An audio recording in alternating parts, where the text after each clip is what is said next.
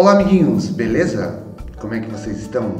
Eu sou o Saulo Duarte e essa é mais uma aula da Inglês Global Idiomas. Tudo bem?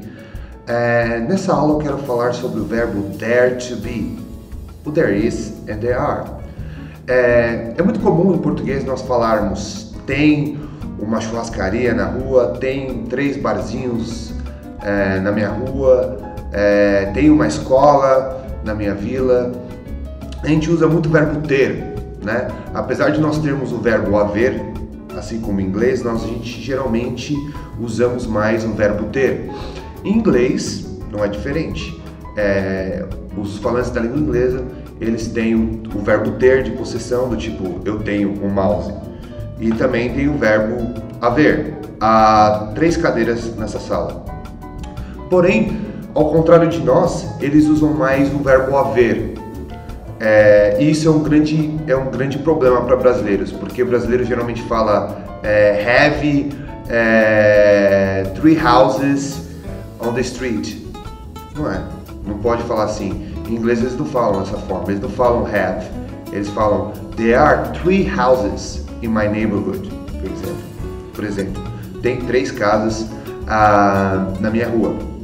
É, então, é, é, isso que nós vamos aprender nessa aula. A diferença entre o verbo ter e o verbo dare to be. O verbo dare to be, ele é geralmente mais usado que o verbo have no inglês. Então, na dúvida, é mais fácil você acertar usando o verbo there is and there are do que o, o verbo haver, tá? Lembrando que there is é usado para palavras no singular, para frases no singular.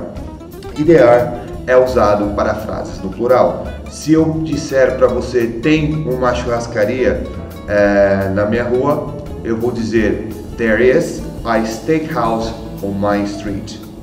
There is a steakhouse on my street. Se eu quiser dizer tem três bares na minha rua, eu vou dizer there are three bars on my street. There are three bars on my street.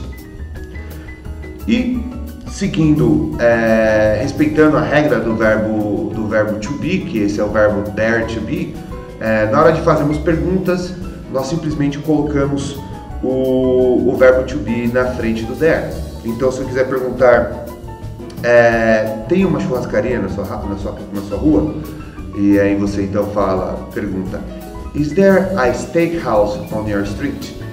Is there a steakhouse on your street? E aí você pode, pode responder sim, tem ou não, não tem. Yes, there is or no, there isn't. E se for no plural, é, quantos bares tem na sua rua? How many bars are there on your street? How many bars are there on your street? Lembrando que você tem que usar o how many, de quantos.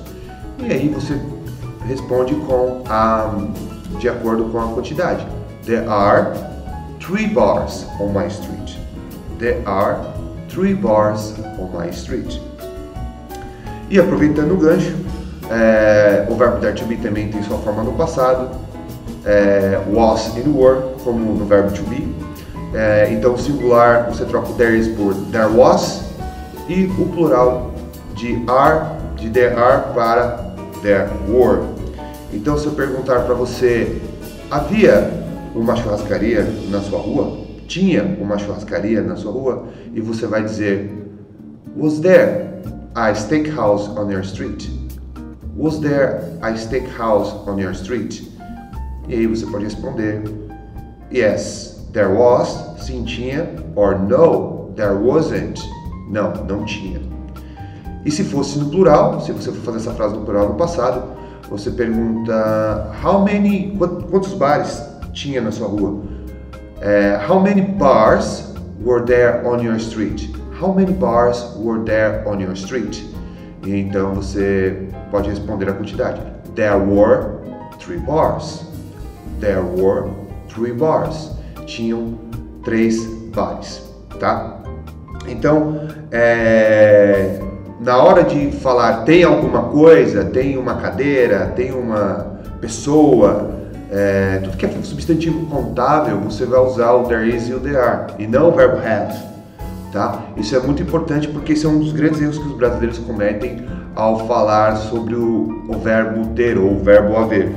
Então, mentaliza aí, escreve no seu, no seu caderninho, é there is and there are, there is para singular, there are para plural, e no passado, there was para singular, there were para plural. E se for fazer uma pergunta, inverte colocando o verbo to be na frente do there.